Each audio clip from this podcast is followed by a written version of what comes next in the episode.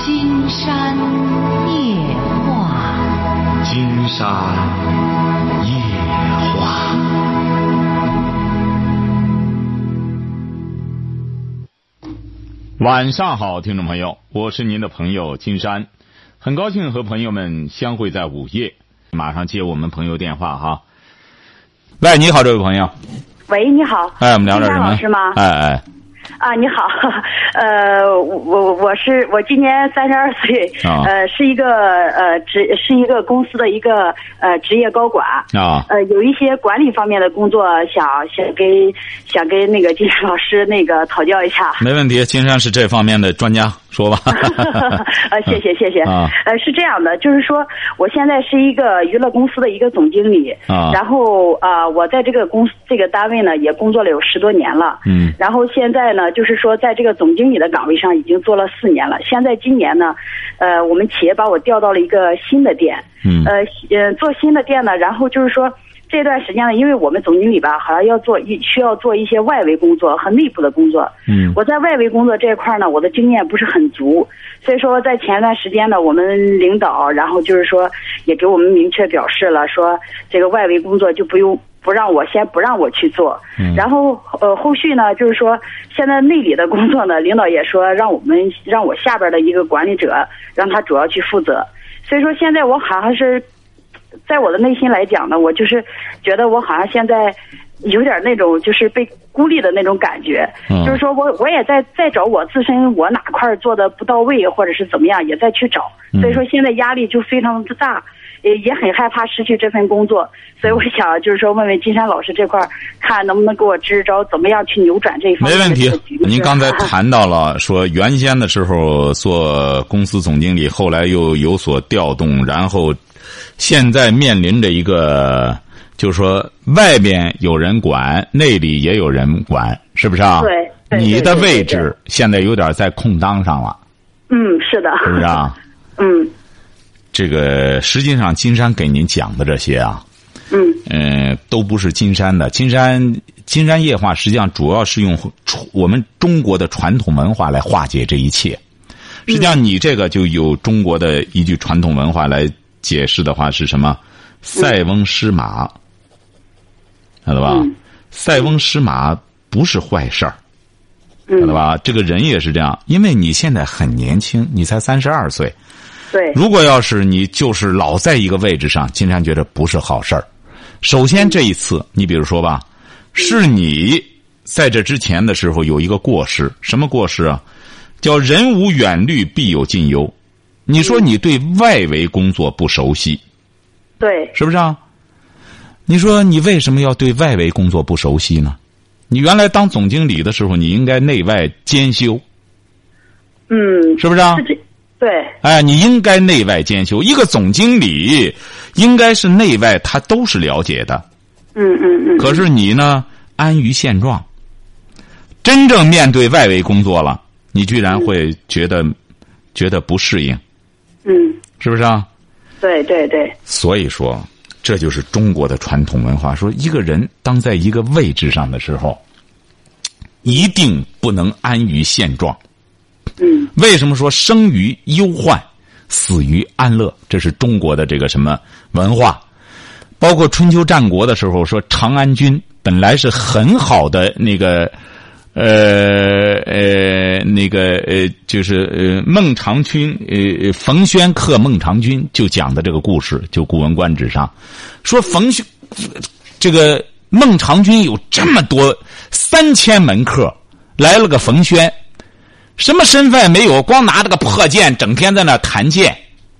哎，孟尝君一看这个人，但是孟尝君礼贤下士说，呃门客说来这么个人，这么破衣啰嗦的弹剑，说我我来了之后，而且光要待遇，来了之后一开始说，哎呀，光吃饭没有肉啊。孟尝君说，哦，敢要肉就给他肉，说哎呀，光有肉啊，没有车呀、孟尝君说给他配车，为什么呢？你看孟尝君就有这个见识，敢在我这儿要待遇要好处，就给他。为什么？知道他指定有这本事。金山为什么要给您说这个？嗯你也当过企业老板，但是我们现在的老板都是怎么着？只要来了人，一要待遇就急眼，是不是啊？嗯，你凭什么给我要这么多钱？你看，现在我们正相反。嗯三千年前的时候，孟尝君招公务员都是来了之后，只要敢要待遇的就给他，嗯他没那本事，不敢在我这儿要这待遇。而我们现在老总是一来了要钱的就翻脸，先干活，再干什么？你看他不这样，所以说就很难来千里马，因为他压根儿老板就不是伯乐嘛。所以说，这个所谓的最没本事的人冯轩，给他办的什么事儿呢？你你没看过这篇课文吧？嗯，没有，这就是《古文观止》上的。说这个人呢，孟尝君一看说，哎呀，说这我我他过去都有封地啊，相当于就是他过去老家那地儿就是他的吧。嗯说我那老家那块地儿啊，别人欠了我呃几百万块钱，说谁能过去要债去啊？这个冯轩说：“我能给你要债去。”哎，孟尝君一看挺好，说：“哎，你要债去，正好你没事儿干，你给我要债去吧。”你猜他到那怎么着了？嗯把这一百多万给大家说。哎，孟尝君说了，你们大家都这么好，欠他的债都免了。说你看这些，这是这些债券哈、都烧了，就烧了。这他给他办的这事儿，他回来之后呢，就给孟尝君说了，说孟尝君说你给我要的债呢，他说我给大家说了。说你你你你对他们特别好，他们这么穷都都赏给他们了。孟尝君说你就给我干这事儿，啊他说：“我帮着你收买人心啊。”孟尝君说：“还用你给我收买吗？你弄这事儿真是大家都哄堂大笑。”后来孟尝君受到冷落了，晓得吧？国君的冷落，没地儿去了，回只好回老家了。你知道回老家之后怎么着？那老百姓都沿途给他磕着头欢迎他回去，他才知道，哎呦，当年冯轩已经看到我将来会有这一天呀。狡兔三窟就来自这个故事。嗯因为怎么着呢？当时他被这个国君冷落之后，孟尝君就跑到别的去，又给他做工作，说怎么着的。结果说这边还没等他贬他的丞相，那边就要邀请他。你看冯轩给他干的这事儿。就哄他的买卖，就好像你现在当娱乐公司老总，你担心这家公司怎么着你，是不是啊？嗯你如果要是有另外一家大公司来挖你，这家公司绝对就毛脚丫子了。一看哟，原来这么大本事，是不是啊？这就是冯轩给他办的这事儿，狡兔三窟。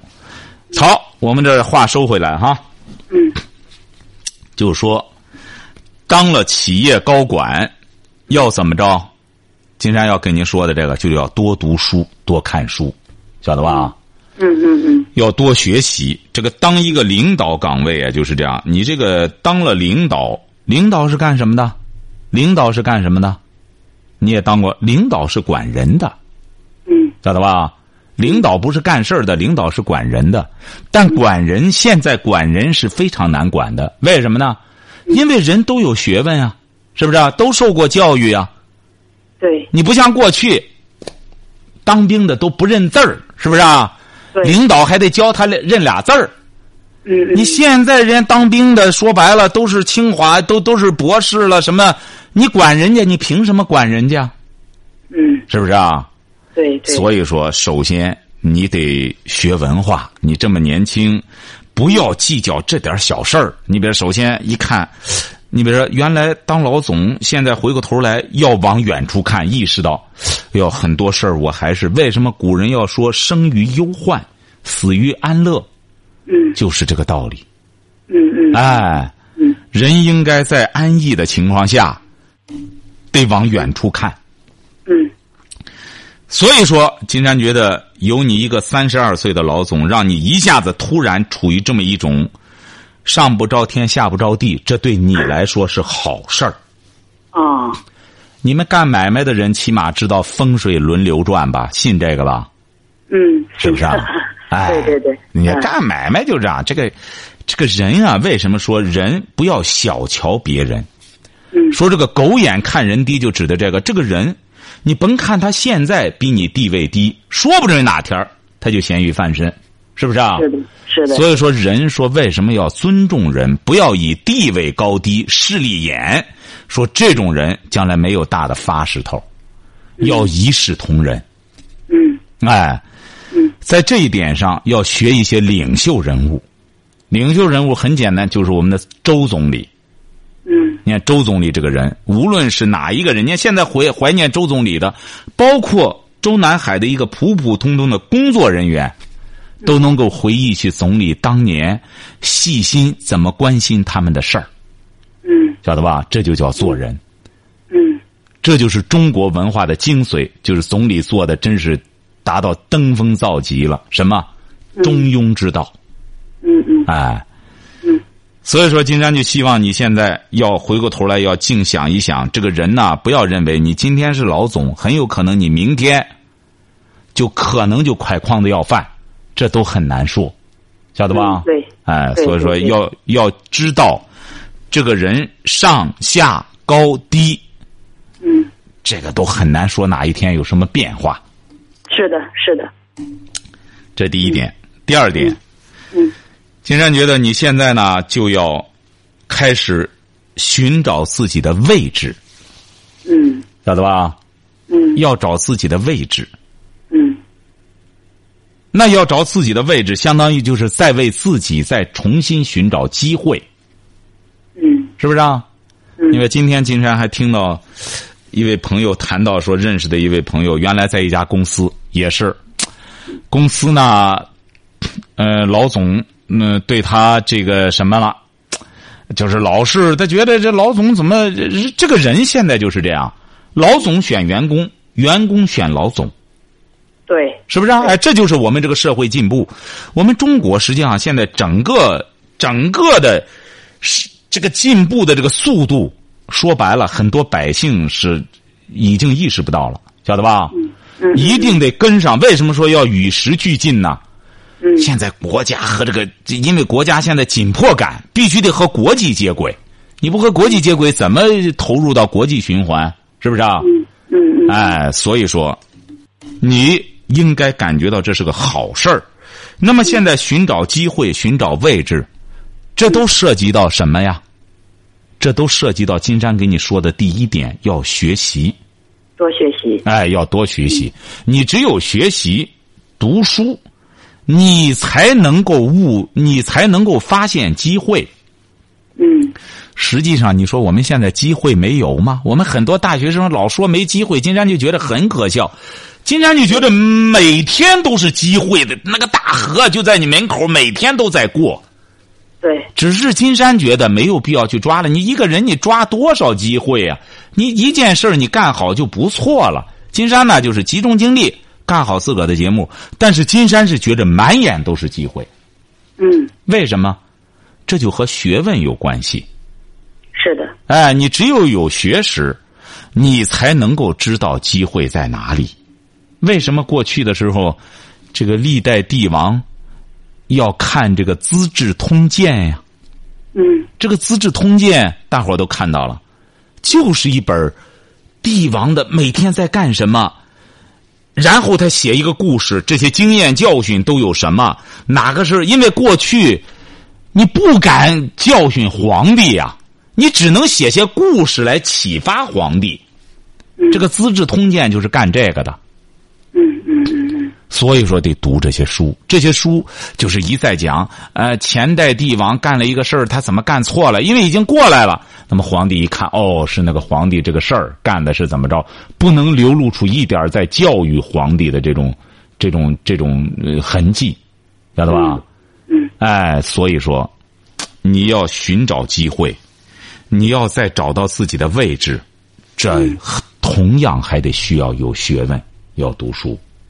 明白，哎，第三点，嗯，你们娱乐行业对，很重要的一点要创新，嗯晓得吧？嗯因为现在娱乐行业大家玩花玩的，我们现现如今啊，培养了一帮玩主，嗯整天寻求新的刺激，嗯晓得吧？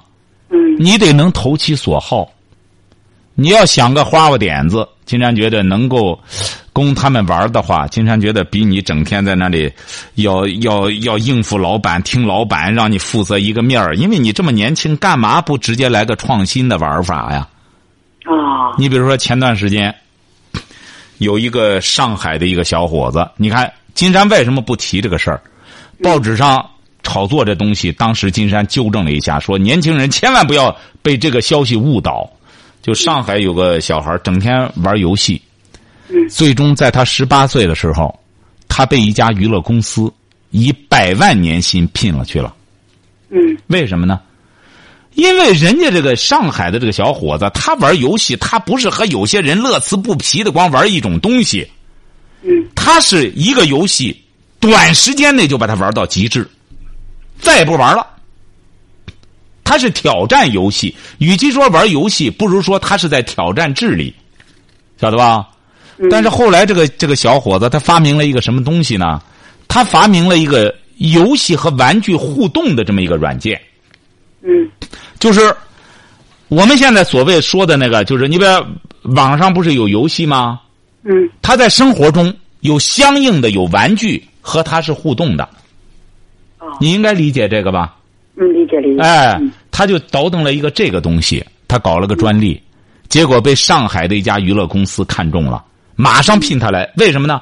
觉得这个小伙子很有头脑，嗯晓得吧？嗯嗯因为他意识到了，这个小伙子他能够玩出这么一个娱乐的这么一个一个创新来，他指定也能玩出别的花来，嗯是不是啊？嗯，你能理解吧？能理解能理解。哎，就像金山办金山夜话二十年了，嗯现在还没有发现真正的一个大大的这玩家。你看他真正有那个眼光，他得能看到金山能弄这个金山夜话，指定就能弄出个金山白话来，是不是啊？指定就能够玩的更大。但是更多的老板找金山合作都是，你能不能再把这个，呃，这个金山夜话怎么着？我们买断什么？金山就说你这眼光就差太远了，共产党早比你走前边了，是不是啊？人家本来就是国家办的这么一个节目，你想来回过头来收这个摊儿能有你的好吗？你就没眼光。金山说，你回过头来，你再拿出五百万、一千万来，你给电台金山再给你玩一个新花不就行？哟，那干什么？金山说，你瞧见了吗？你想玩个扳倒树玩脑瓜，你想玩个什么的，说明你没眼光啊，是不是啊？你要有眼光，你把这个钱砰给电台，金山马上就给你承诺一个节目，比《金山夜话》还火。你又不肯出这个钱儿，他也没那个眼光，说白了，晓得吧？嗯也没那个事业心，也没那个胆儿。现在这老板，嗯所以说，金山，啊你既然给金山打电话，金山建议你这么年轻，不要把这点儿这点儿事儿太放到心上。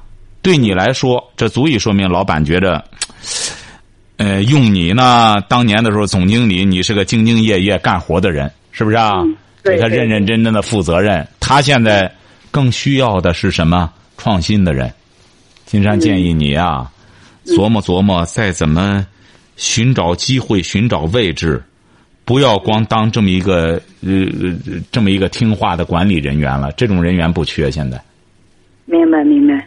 要把你过去的这种经验要盘点，嗯要要自个儿玩出花来。金山说的这个人，这个小姑娘和你也年龄差不多大。后来金山说怎么老联系不上了呢？后来听朋友说才知道，放单飞了。因为怎么着呢？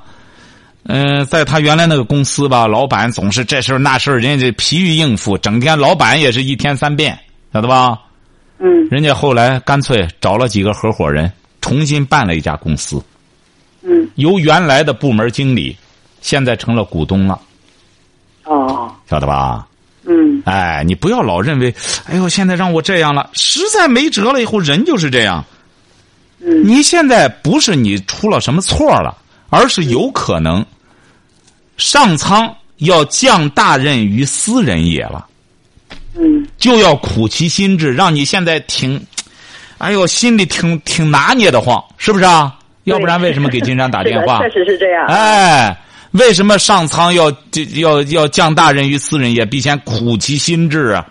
苦其心志就是让这人整天犯愁的，几天睡不着觉，对晓得吧？对对对对。哎，苦其心志之后，要记住了，第二步就要劳其筋骨。为什么呢？苦其心志，像金山说那个小姑娘一样，苦其心志，他最终一看，在这公司我不能这样了，我在这当个部门经理，越干越越越越挨训。我合伙去，合伙当了股东之后就得怎么劳其筋骨了，嗯很辛苦的创业是啊，嗯，是不是啊？对对，哎，就这么个道理。但是你不在年轻的时候干这个活儿你越往后走越被动。嗯所以说，金山建议你不要把这个眼光总看到我是内呀、还是外呀、我还是在这里怎么想办法再找个夹缝的什么待着啊？嗯哎，我这个工作我不舍得干什么，不破不立呀、嗯晓得吧？要实在没辙了，嗯那么也可能是你这只鸟太大了，老板觉着是不是干什么了？你要自个儿不放飞的话，容易就把自个儿给毁了。嗯总的来说，金山是为了启发你的一种思路，嗯，思路就是出路，明白。晓得了吧？嗯总的来说，三点：第一点，无论干什么工作，特别是干了老总之后，更要刻苦用功的读书学习，不要安于现状，嗯，晓得吧？晓得了。总经理要时刻记住，永远他是一个打工仔，嗯，晓得吧？总经理不是董事长，对，所以说，很多总经理他容易忘了自己的身份，容易董事长给个好脸就觉得啊，好像和董事长，哎呀，我这总经理董事长，董事长和你一个天上一个地下，他不高兴他就可以贬了你，对，晓得吧？嗯你要不然金山就说那个那个中央电视台那个王丽芬就不聪明，她给史玉柱打工。金山当时就说，史玉柱要要要到前台来了。金山当时写的博客还有说史玉柱这个小子要到前台来了，他只是要找几个人要给他打头阵，选择了中央电视台那个王丽芬。嗯王丽芬当时她是个博士，在中央电视台多好啊！你说，你下来，你史玉柱现在怎么样？没弄王丽芬多长时间，他自己就到台前来了，哎、自己就干什么？为什么？因为他知道这个保健品没戏了，因为国家要抓了嘛。你看这些人都很，金山为什么说？因为这个史玉柱，你看嗅觉很灵敏啊。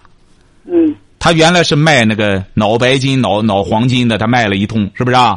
嗯又卖这个那个，后来国家一下规范这种保健品市场，不准再拿着保健品当药卖了。他人家，但是他及早动手了，他马上就意识到那个活玩不了了，已经。你看，他未雨绸缪，他又开始玩什么了？玩游戏。为什么金山对史玉柱有微词？就这样，他干的很多事儿都不地道。一开始卖楼花，他怎么发的财？卖楼花，很快国家不允许了，他又开始沉寂下去。后来又卖保健品，卖保健品，因为保健品好多人那时候宣传，呃，国家他这方面不规范，很多人拿着保健品当药卖，很多人就觉得吃保健品又治病又没有副作用，实际上是一种宣传的误导。他发了大财，你看现在又开始他玩游戏，这个游戏就是精神鸦片，嗯可把一些年轻人，特别是青少年害苦了。嗯你说他他这个道儿值得去借鉴吗？所以说，金山觉得你啊，应该是站得高，要大气，趁着年轻多读书多学习，真正站在这个娱乐行业前景，呃算是朝阳产业吧。嗯怎么玩儿但是金山觉得娱乐娱乐行业，呃呃，特别需要正能量。是的，这一点我很赞同。哎是对，得让青少年玩的，是不是啊？嗯玩的健康。你比如说过去，你比如现在，这不推荐多少部这个呃这个什么精品电影？国家回过头来还是得推荐嗯，五六十年代拍的那电影，是不是啊？对，你看《宝葫芦的秘密》，上次有位年轻朋友看了之后，还是个八零后，一看哟，这个故事还挺逗呢，还挺有意思呢。为什么他们都是玩惯了那些机器人儿什么玩意儿？弄完了之后一看，《宝葫芦的秘密》，这才是反映了这个人怎么着一开始相信一些那种什么能变的。那宝葫芦说白了，比现在很多游戏都能变，都和孙悟空一样，想象能力很丰富。但是后来还是教育这个年轻人，应该是该学习学习，不要寄托于某种幻想。嗯所以说，金山觉得对你来说不是什么不是什么不好的事儿。还有什么问题？您说，金山这说不少。嗯，您说，还有什么问题吗？啊，呃，还有就是那个金山老师，您刚才给我说的那三点，我现在全都记下来了。嗯，就是你比方说学习，比方说平时像我看这个书籍。书籍类的，嗯，平时我都是看一些管理方面的一些书。如果再拓展拓展的话，就是，哎呦嗯，千万要记住了，管理类的书千万不要看。哦有什么 MBA 这什么的，千万不要弄这个哈。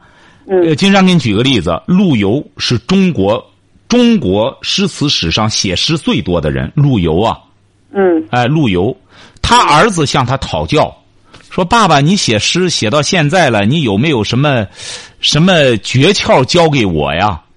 他爸爸教给他：“汝真要学诗，功夫在诗外。”嗯，就像杨振宁说的一样，杨振宁说，一个科学家真正的一个真正的能成为成为科学家的人，他必须得具有丰富的想象能力，他要比文学家更善于想象，嗯，晓得吧？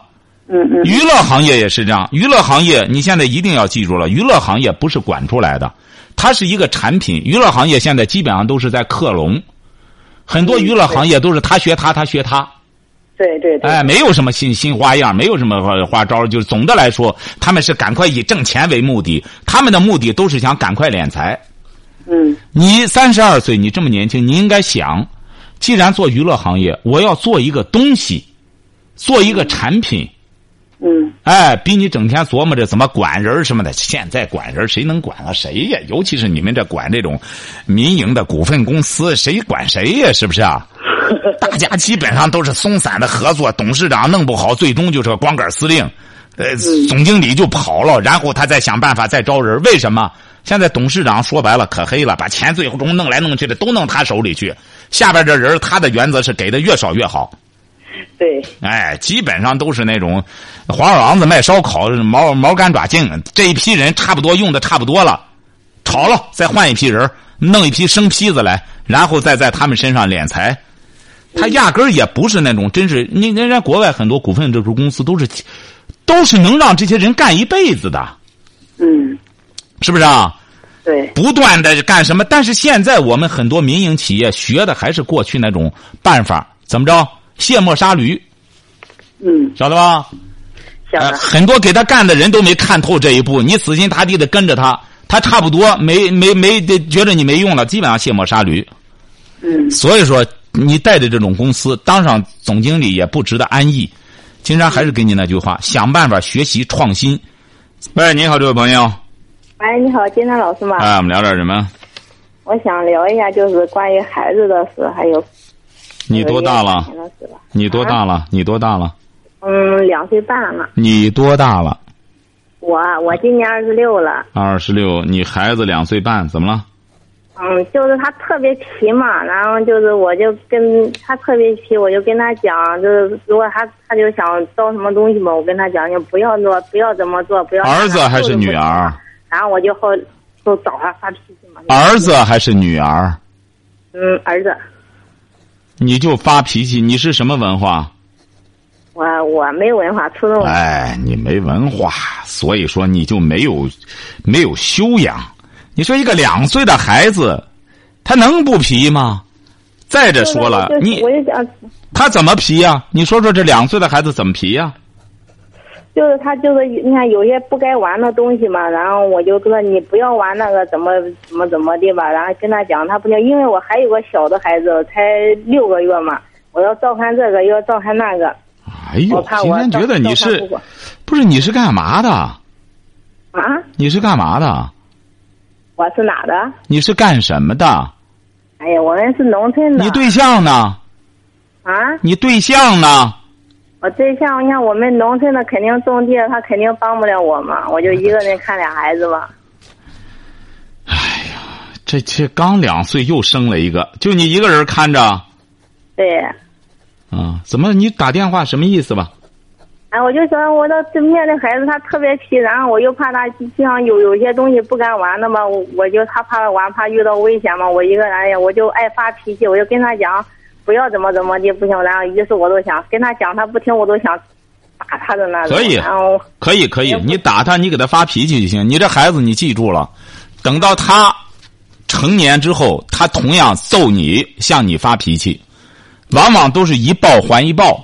很多做父母的，为什么呢？孩子大了之后那么没教养，那么干什么？和就是在你这个时候给孩子整体的一种影响，晓得吧？你可以打他，反正你能打得过他，但你记住了，十五年之后他揍你，啊，你不是发脾气吗？十五年之后他也会发脾气的，像你，晓得吧？你本身你没有这个能力，你急了嘛哈的这一块儿这这这个才两岁，接着又生一个，你当然忙不过来啊。你忙不过来，你又没钱雇别人儿，你要或者说家有的是钱，不行的话再雇个人儿不行吗？雇个人儿让他帮着我看，是不是、啊？雇一个更有文化的，你没有这个条件，没这个条件，但是能生，生了之后就得，你现在就谈不上教了，就得耐住性子，嗯、好好的给孩子呢，就是做饭养着他，只能这么着。没有别的好办法。金山可以告诉你，你不相信，你试试，你走遍天下也没有好办法。金山告诉你的就是最好的办法，晓得吧？我就说，我就讲，如果这样下去，我感觉这样做肯定是不对的，这样对他一点都不好，所以我想想问一下你怎么办啊？什么怎么办？就是慢慢养大呀，把他这个还怎么办慢慢养大？哎，那就是像我有有他他他现在特别小，什么还不懂嘛。然后我跟他讲这不能招那不能招，他根本就听不进。他他就是因为他自己所做的是对的，实际上他不做的是不对的。哎所以说那金山告诉我跟他讲他根本就经常告诉什么意你思，经常告诉你点方法吧，基本上也是白说。为什么呢？你也没啥文化我就。是白说。经常告诉你哈，怎么办哈？你不是整天让他不能干这，不能干那个吗？他不听是不是啊？是不是啊？嗯，你在干什啊么？就是你看，好比方他他你能听到金山讲话吧？你闭嘴，你闭嘴吧。你能听到金山讲话吗？嗯听到了，你闭嘴，听金山讲哈，不要整天给他说不能干什么了。你告诉他他能干什么，你看你能告诉他他能干什么吧？